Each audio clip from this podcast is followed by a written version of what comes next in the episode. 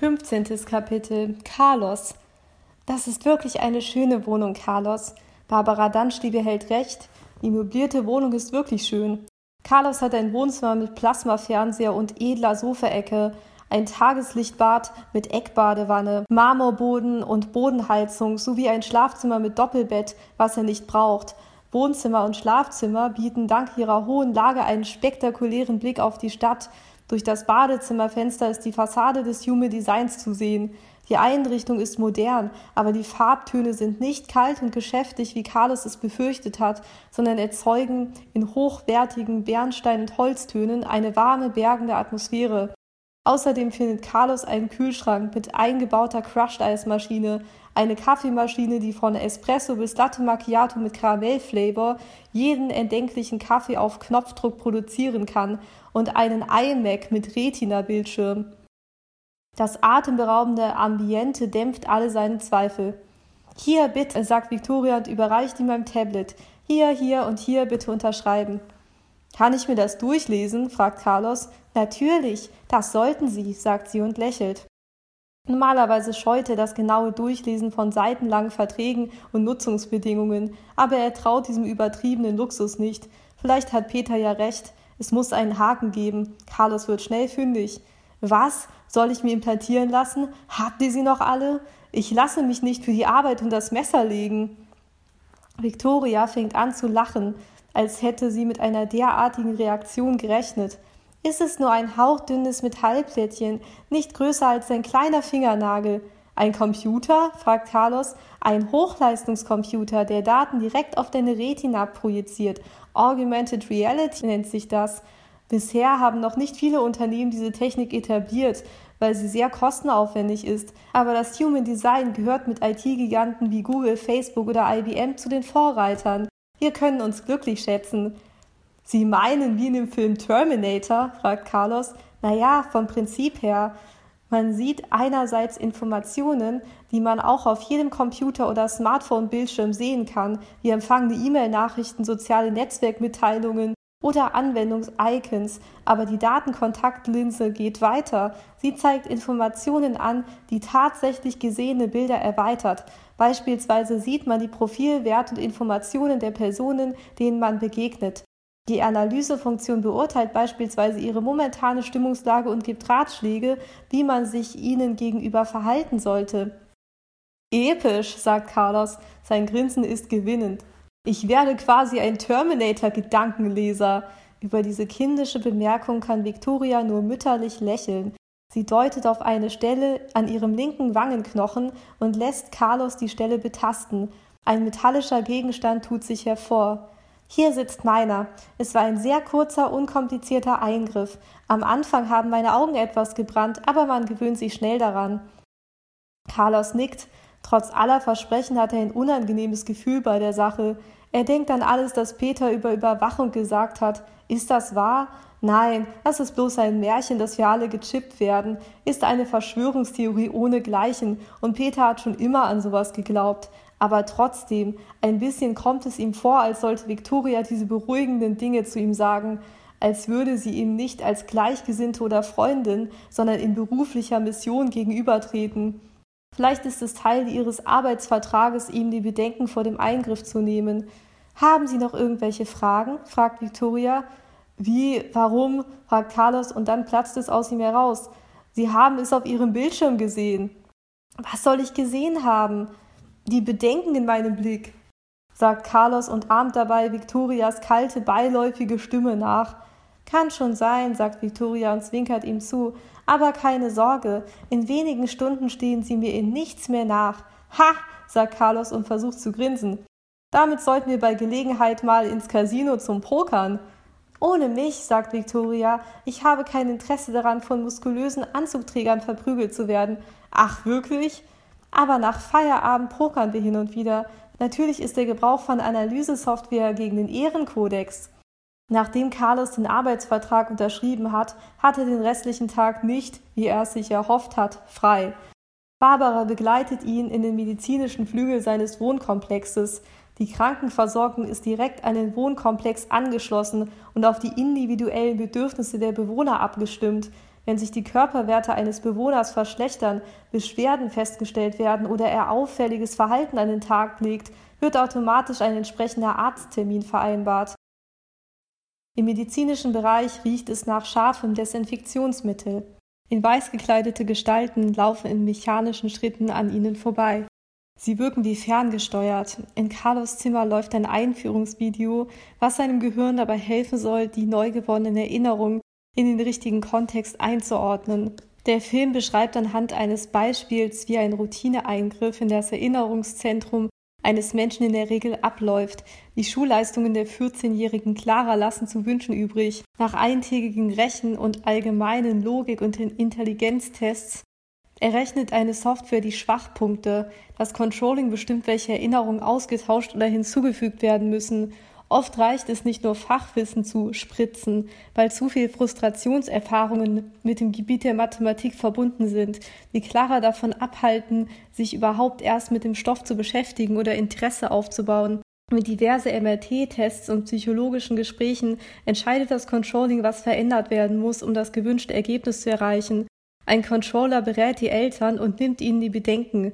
Wenn sie Clara nicht behandeln, wird sie für immer chancenlos sein und hinter anderen zurückstehen, dessen Eltern die Behandlung befürworten. Ihre Grundeinstellung zur Institution Schule ist ein psychisches Problem und kann nicht durch Lernzwang behoben werden. Cooley konzentriert sich kaum auf das Video. Die Geräusche von außen dringen stärker zu ihm durch. Wagen werden geschoben, Menschen reden, Schritte klackern. Auf einmal bekommt er es mit der Angst zu tun. Ist es ihm wirklich gleichgültig, in welche Richtung sich sein Leben entwickelt?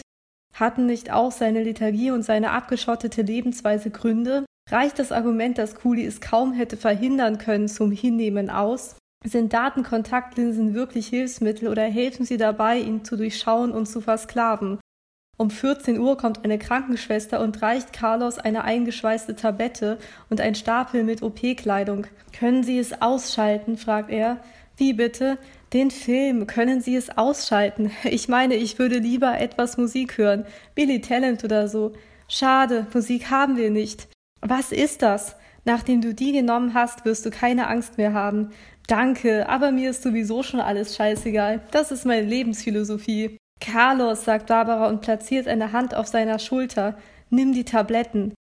Das OP-Hemd gefällt Carlos weniger. Sein nackter Arsch schaut aus dem dünnen Material heraus. Um seine Mutter den Anblick zu ersparen, faltet er die Stoffenden um seine Hüfte und hält sie zwischen Daumen und Zeigefinger fest. Während die Beruhigungstabletten ihre Wirkung entfalten, sieht Carlos einen Lehrfilm zur Benutzung seiner neuen Datenkontaktlinsen, mit welchen Stimmbefehlen und Augenbewegungen man die Anzeige steuert aus- und einschaltet. Carlos beginnt den Lehrfilm immer weniger zu verstehen. Die Bilder flimmern auf ihn ein. Aber Carlos hört auf, sich für das zu interessieren, was sie darstellen sollen. 20 Minuten später wird er abgeholt. Seine Mutter begleitet ihn bis zur OP-Schleuse.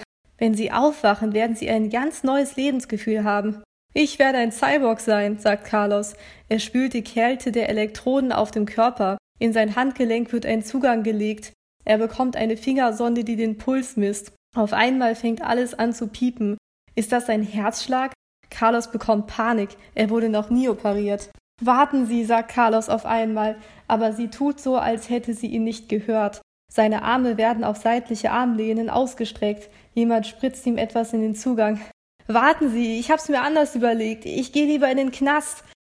Was redet er da? fragt jemand, den Carlos kaum erkennen kann. Ein Narkosearzt hält ihm eine Sauerstoffmaske über Mund und Nase. Tief ein- und ausatmen. Carlos versucht zu reden, aber die Luft, die er einatmet, macht ihn ganz taub.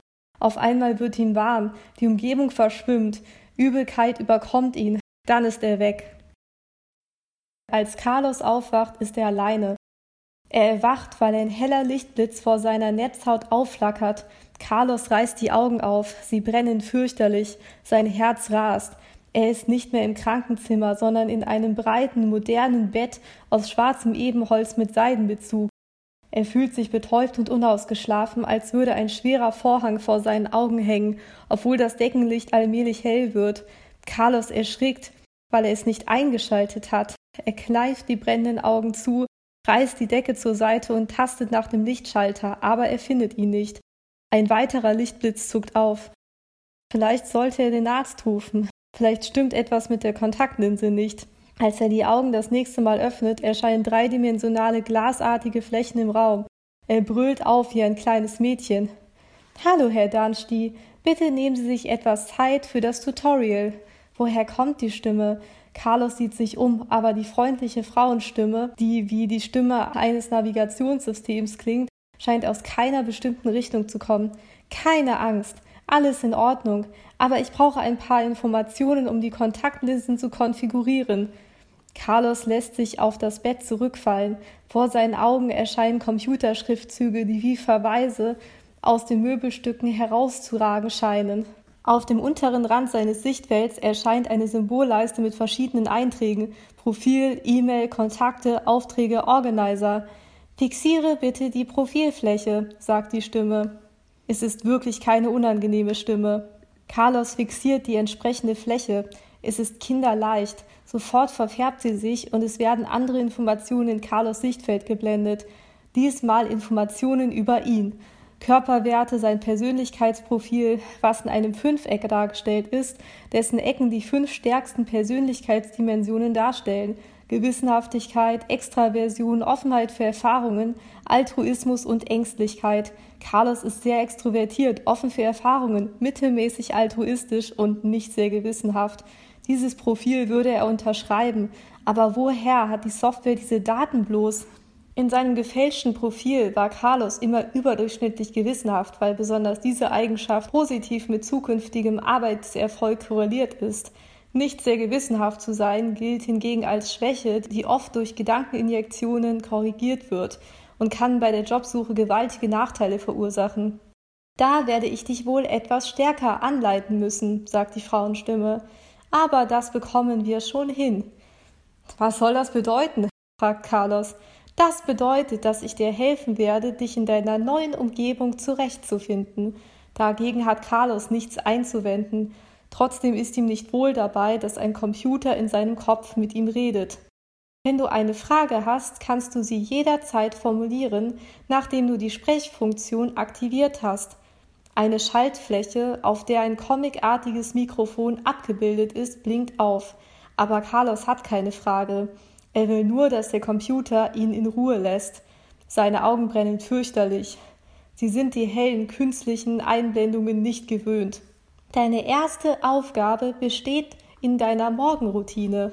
Als er das hört, muss er grinsen, als wäre sein Leben zu einem Computerspiel geworden, in denen er eine Reihe von Quests abarbeiten muss. Carlos dreht sich im Bett um. Auf seinem Nachttisch liegt ein medizinisches Fläschchen. Carlos hätte es wohl übersehen, wenn es die Software der Kontaktlinsen nicht in einem angenehmen Blau umrandet hätte, wie ein Objekt aus einem PC-Spiel, mit dem man per Tastendruck interagieren kann. Daneben steht Augentropfen, dreimal täglich, hilft gegen die Nebenwirkungen der Datenkontaktlinsen. Carlos tropft sich ausreichend Flüssigkeit in die Augen. Der Reihe nach muss er in festgelegter Reihenfolge eine Liste von Aufgaben abarbeiten, Duschen, Frühstücken, sich anziehen. Zu jedem Aufgabenbereich erteilt seine erweiterte Realität Anweisungen, selbst wenn es nur darum geht, wie er die Pfanne beim Rührei-Kochen am besten hält oder wie stark er das Fett erhitzen soll. Selbst wie er die Zahnbürste führen soll, weiß ein Computer besser. Allmählich wird er wütend. Es geht nicht darum, deine Fähigkeiten in Frage zu stellen. Sie sollen lediglich alle Funktionen und Anwendungen kennenlernen. Wenn Sie das Tutorial abgeschlossen haben, steht es Ihnen frei, die Hilfsprogramme nach Belieben ein- und auszuschalten. Allerdings haben sich besonders die Routineprogramme als äußerst erfolgreich erwiesen. Alle Hinweise sind mit ihrer Persönlichkeit und momentaner emotionaler und körperlicher Verfassung abgestimmt und versprechen maximales Wohlbefinden und optimale Problemlösungen. Carlos steht mit seinen nackten Füßen auf dem beheizten Marmorboden des Badezimmers, was von nun an seins sein soll während ihm die AR Anweisungen gibt, wie er das Handtuch beim Abtrocknen führen soll. Während er die Vorschläge mit Absicht ignoriert, fragt er sich immer noch, warum er überhaupt etwas muss. Warum muss er überhaupt dieses Tutorial befolgen? Er fragt sich, was passiert, wenn er das nicht tut. Bei einer unwichtigen Anweisung, bei eher unwichtigen Anweisungen wie seiner Zahnputztechnik scheint es der Software egal zu sein, ob er die Vorschläge beachtet. Wahrscheinlich ist sie überhaupt nicht in der Lage zu überprüfen, ob er sich daran hält. Aber dann muss er an die Lichtblitze denken. Waren sie wirklich eine Fehlfunktion oder sollten sie ihn aufwecken? Er betrachtet sich im Spiegel und sucht die Stelle, die ihn Victoria gestern bei sich befühlen lassen hat.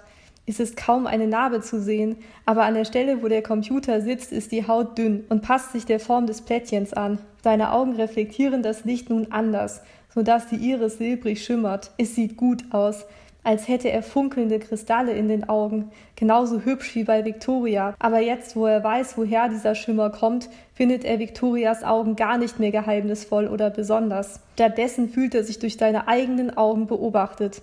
Wie viel weiß die Software wirklich über ihn? Wie viele Daten speichert sie und wie viele gibt sie an Dritte weiter? Carlos traut dieser optimierten, luxuriösen Welt nicht. In solchen unbekannten, gefährlichen Situationen wirkt eine kühle Flasche Bier am besten. Soll seine eingebaute Nervensäge ruhig schmollen. Wer wäre er denn, wenn er diesem Schwachsinn nichts entgegenzusetzen hätte? Er hatte ohnehin nicht vorgehabt, zu seinem ersten Arbeitstag nüchtern zu erscheinen. Viel eher wollte er den Laden mit seiner lockeren Art aufmischen, beweisen, was Carlos Dunstey ausmacht, das Human Design weiterentwickeln. Aber im Kühlschrank findet sich keine einzige Flasche Bier. Obwohl Carlos die Sprachfunktion von vornherein nicht nutzen wollte, ist er empört genug, seine erste mündliche Frage an seinen Gegenspieler zu formulieren. Anscheinend habe ich kein Bier im Kühlschrank. Wo kann ich das kaufen? Alkoholische Getränke schaden deiner Leistungsfähigkeit. Selbstverständlich kann ein Bier am Abend in guter Gesellschaft die Stimmung heben, aber im Privaten zu trinken schadet lediglich dem Körper, ohne einen positiven Nutzen zu haben. Ich habe aber nicht nach deiner Meinung gefragt, verdammt. Und wenn du mir nicht sagst, wo ich Bier herbekomme, werde ich es eben selbst herausfinden, ob du willst oder nicht. Ich bedauere, Ihr Verhalten ist, was ihre Stellung und unerwünschte Zielsetzung angeht, irrational. Vermute psychische Störung, die umgehend behoben werden muss. Ich bin 32 Jahre alt, verdammt. Ich darf wohl selber entscheiden, wie ich wann trinke. Verweise auf Arbeitsvertrag mit Carlos Dunstey. Sie sind als Mitarbeiter des Human Designs zur Erhaltung ihrer psychischen und physischen Gesundheit verpflichtet. Das Human Design ist ein Unternehmen, dessen Erfolg von der Leistung jedes einzelnen Mitarbeiters abhängt. Jedes gesundheitliche Problem muss umgehend berichtet und behoben werden. Bullshit. Ich habe einen Job angenommen. Na und? Ich wüsste gerne, womit ich persönlicher Totalüberwachung aller NSA und Bierverbot zugestimmt habe. Wir wollen dir helfen, Carlos, aber das geht nur, wenn wir dich vollkommen kennen. Ich will, dass das aufhört, verdammt. Lass mich in Ruhe. Carlos haut mit der flachen Hand gegen die verhärtete Stelle, aber es hilft nicht. Die Stimme bleibt deutlich und unüberhörbar. Ich verstehe deine Angst vor Veränderung, vor dem Verlust deiner Identität und deinen Konflikt und deinen Konflikten nicht an deinen Bruder heranzureichen und deshalb nicht liebenswürdig zu sein. Aber alles wird wieder gut werden, Carlos, solange du die Hilfe zulässt. Wer bist du und wer sind wir? Carlos kann nicht leugnen, dass ihn das alles wird gut werden irgendwie beruhigt. Er schlägt gegen die Kühlschrankwand. Ich sehe kein Wir. Na los, sag mir etwas, wenn du das kannst, verdammt. Stelle Suchtstörung fest. Termin mit Psychologin vereinbart. Morgen Dienstag 18 Uhr. Sie sollten sich jetzt auf den Weg in Ihr Büro machen. Fick dich doch! Ich scheiß auf dich! Ich scheiß auf das alles! Locht mich doch ein, wenn ihr das für nötig haltet. Ich werde mir doch nicht von einem Computer mein Leben diktieren lassen. Breche Tutorial ab. Sie sind im Moment zu erregt, um einen rationalen Gedanken zu fassen. Jemand hämmert gegen die Tür. Hey, alles in Ordnung da drinnen? fragt eine vertraute Stimme. Natürlich, jetzt verschwinde, kümmere dich um dein eigenes Bier. Hier ist Paula. Kommen Sie mit. Der Chef sieht es gar nicht gerne, wenn man zu spät kommt. Ja, natürlich.